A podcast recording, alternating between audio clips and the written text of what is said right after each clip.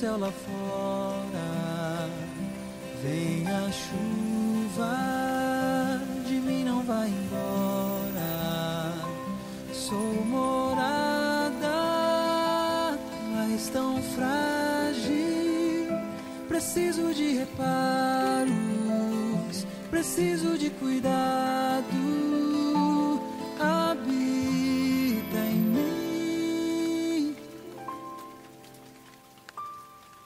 Que é tarde, mas fica mais um pouco. Estou tão frágil, mas tua voz eu ouço. Já faz tempo, estou fechado, mas só tu tens a chave que tira o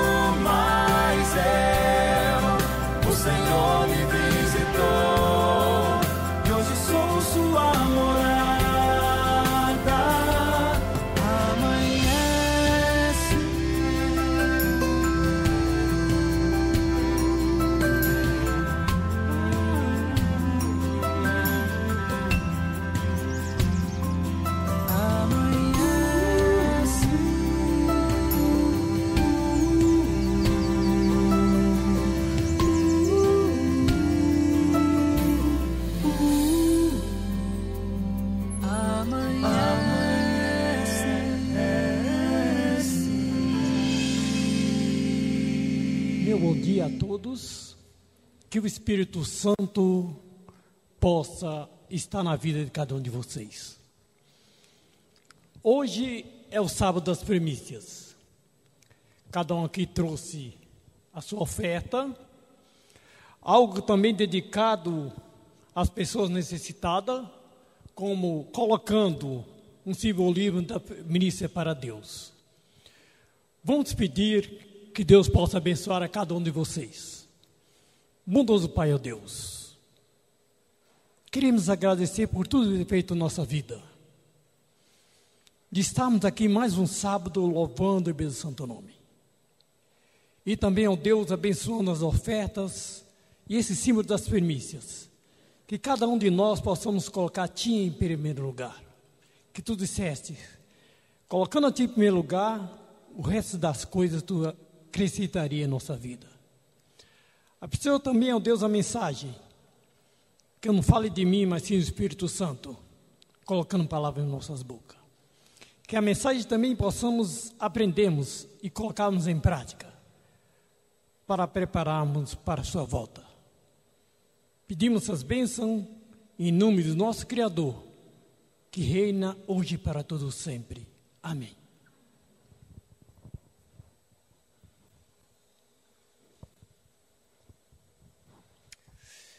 O que João desejava para Gaio? Eu não sei se você já viu esse desejo que João tinha para Gaio. Está no terceiro livro de João. Alguém poderia abrir para mim o livro, terceiro livro de João 2 e leia para mim.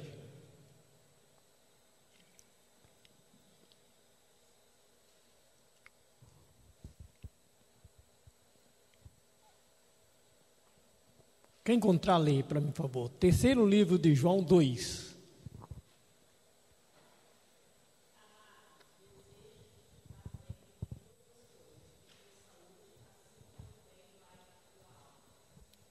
Muito bem. Eu podia ler em outra tradução que nos diz assim: Meu querido amigo, tenho pedido a Deus que você vai bem em tudo e que esteja com boa saúde,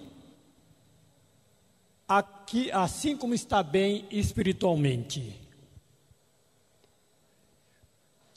Analisando aqui, não só saúde física, mas ele diz em tudo. Pode ser na saúde social, emocional ou sim espiritual, em tudo.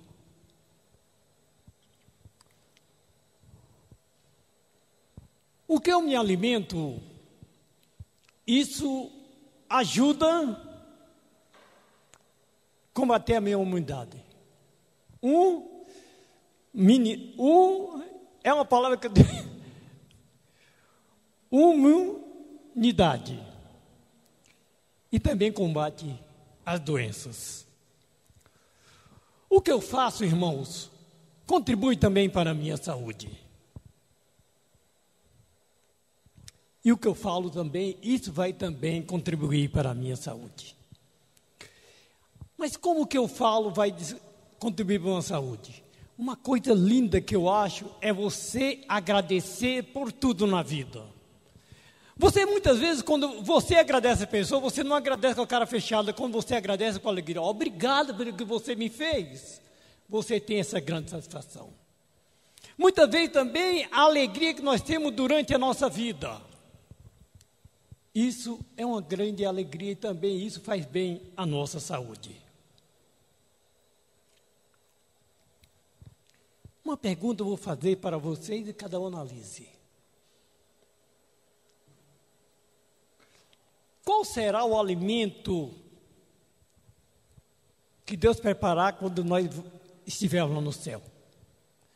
Qual será o banquete que Ele estará preparando para mim e para você? Esses são a síntese da minha mensagem. Mas nós vamos ficar em no livro de 2 Timóteo 3, de 1 a 14. Não vamos todo ler tudo, só vamos resumir. 2 Timóteo 3, de 1 a 14. Mas não vamos ler tudo. Então nós vamos ficar sempre aí, nós vamos nesse livro e outro livro também nós vamos ler algumas mensagens. Em Timóteo, segundo Timóteo 3 e 1, já nos diz assim: Sabe, porém, isto, nos últimos dias sobrevirão tempos difíceis. Ainda que a presença do mal não seja a presença do mal não seja uma característica exclusiva dos últimos dias, sem dúvida, essas atividades crescem do princípio do mal. Podemos ver em Apocalipse, eu não sei como é que está o tempo, é, podemos ver em Apocalipse 12, 12, sabemos que o inimigo ele está irado. E ele está fazendo de tudo, irmãos. Ele está fazendo de tudo nesses últimos dias. Então, por isso, é, o mal está progredindo cada dia mais. Nossa é, civilização artificial está fomentando males que destroem os seus princípios, costumes, as modas, se acha em guerra sobre a natureza. Mas, principalmente, irmãos, nós estamos falando da intemperância. A intemperança, o crime, doença, miséria, encontra por toda parte. Nós vimos que nós estamos passando essa época agora, o grande problema que o mundo está enfrentando, a pandemia. Vimos também doenças, o crime. Se vocês analisar de seis anos atrás até agora, o que aconteceu aquelas catástrofes? Principalmente agora, nós vimos na semana passada aquele jovem ali pelo sul,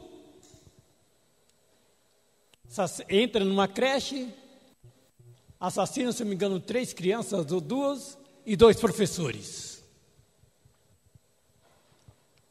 Nós estamos percebendo, irmãos, o que está acontecendo.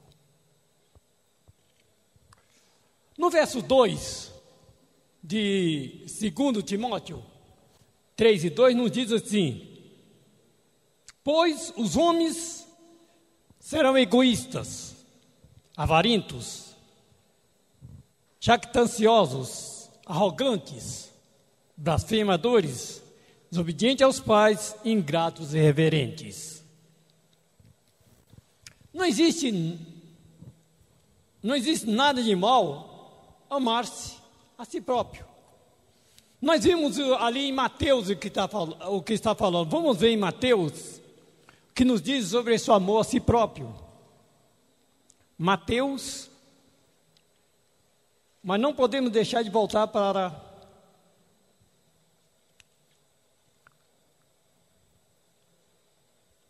Mateus 19 e 19.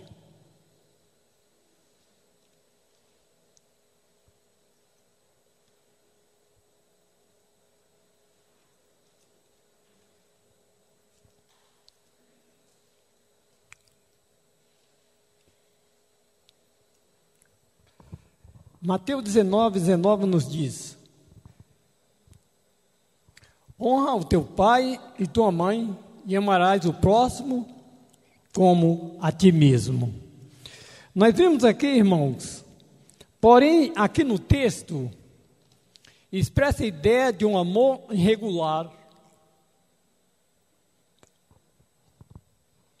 E tudo isso é o contrário ao que o ser humano faz hoje um amor muitas vezes egoísta. Mas tem sido alvo do inimigo ou de Satanás o homem colocar o eu em primeiro lugar. E entregando-se a ele o seu controle e o desenvolvimento do egoísmo deste mundo. E com tudo isso, o mundo está cheio de miséria. E lutas pondo o mundo ou o homem em desavença um com os outros. No verso 3 nos disse sobre a intemperância. Vamos ver o que nos diz tirei aqui, perdi um pouco, segundo.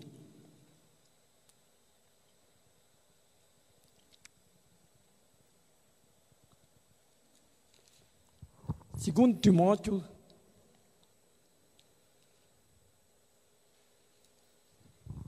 três e três.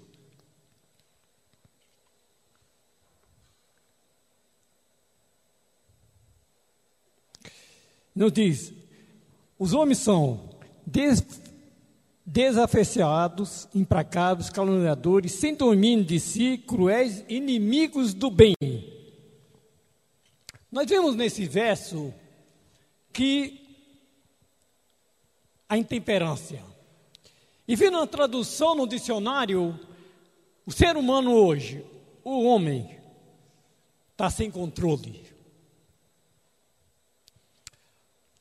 São pessoas que não têm autocontrole. São governadas pelos impulsos e não pelos princípios. Muitos seres humanos hoje não têm governo sobre si. E mesmo tão pouco sobre os seus apetites. Então, chega como um automóvel, irmãos, que um automóvel que tem alguma peça que controla a direção que está quebrada. Vocês percebem, quem tem carro, ou qualquer outra coisa, que se tiver quebrado, você não tem controle sobre ele. Você muitas vezes fica perdido. É assim também é as pessoas que não, que não têm um autocontrole em sua vida. A intemperança a intemperança, ela destrona a razão e segue sem satisfação sexual e contenda. O inimigo, ele tem satisfação é, quando há guerra, há problemas na vida do ser humano. E muitas vezes, quando as pessoas, ou ser humano, mas paixão da alma, arrastando-os então para a eternidade das mais vítimas. O inimigo, ele se opera por meio da intemperância para destruir as faculdades mentais e morais, concedendo, é, concedida, por, concedida por Deus, é, como um homem um dom de nosso Deus. E através de tudo isso, o inimigo ele consegue apagar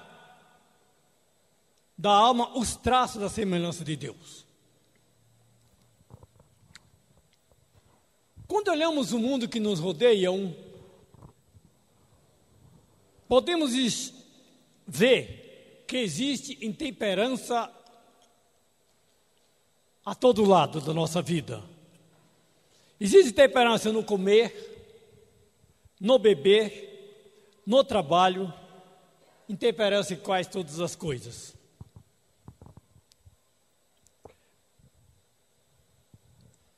Percebemos, irmãos, que há uma grande temperança na nossa vida, principalmente no trabalho. Nós podemos analisar a nossa vida como? Vivendo com capital emprestado. O Luiz está aqui que ele entende de administração e vê quando a pessoa tem, toma um, um capital emprestado de, de alguém, do governo, ele tem que pagar.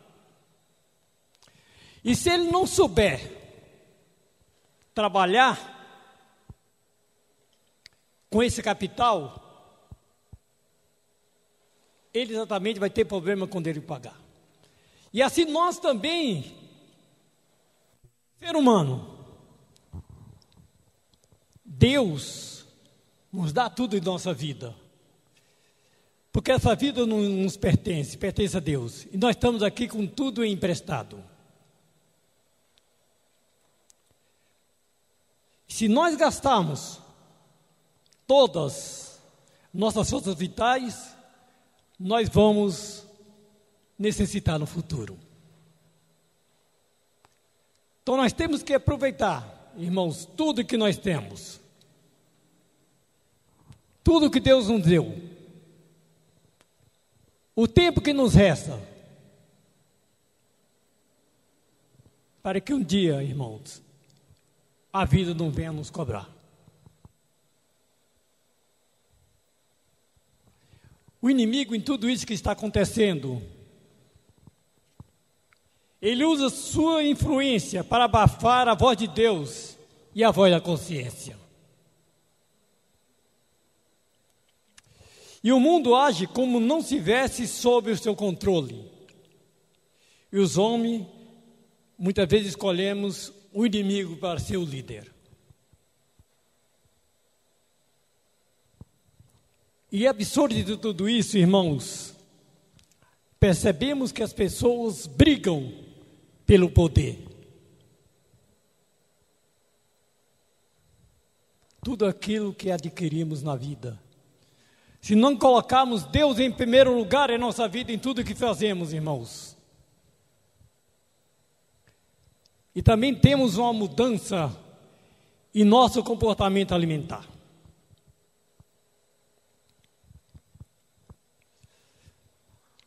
Aqui nós temos um exemplo de Timóteo. O exemplo de Timóteo é um convite a cada um de nós, adventistas do sétimo dia, a viver de uma maneira distinta e de uma forma que o mundo não vive.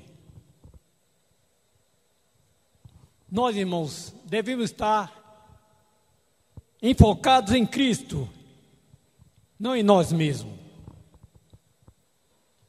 Devemos controlar, devemos governar os nossos impulsos com a ajuda do Espírito Santo.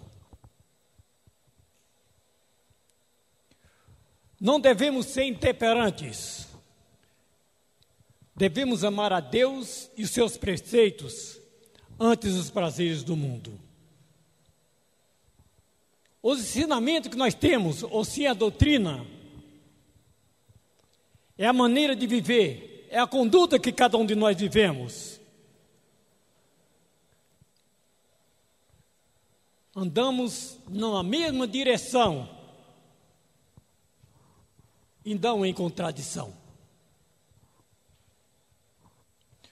Nossos atos devem confirmar o que expressamos por palavras. O meu ato deve confirmar tudo aquilo, irmãos. O que eu falo por palavras. Não basta nós é, termos, possuirmos conhecimento, ou ensinar a mensagem, o nosso dever é praticá-lo. De modo que nós, cada um de nós, devemos ser luz no meio das trevas.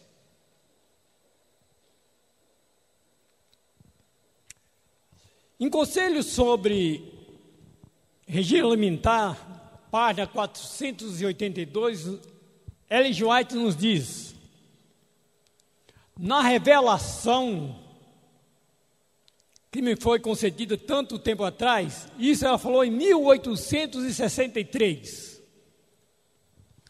Foi-me mostrado que a intemperança prevaleceria no mundo numa proporção alarmante. E que cada um e que cada um que pertence ao povo de Deus deve tomar uma elevada posição quanto à reforma de hábitos e prática. O Senhor expôs perante mim um plano geral. Ela me diz: Foi-me mostrado que Deus daria ao seu povo que guarda os seus mandamentos uma reforma alimentar. E que quando ele recebesse suas enfermidades e sofrimentos deveriam diminuir. E mostrou-me que essa obra, obra progrediria. Que Deus permite que a luz da reforma de saúde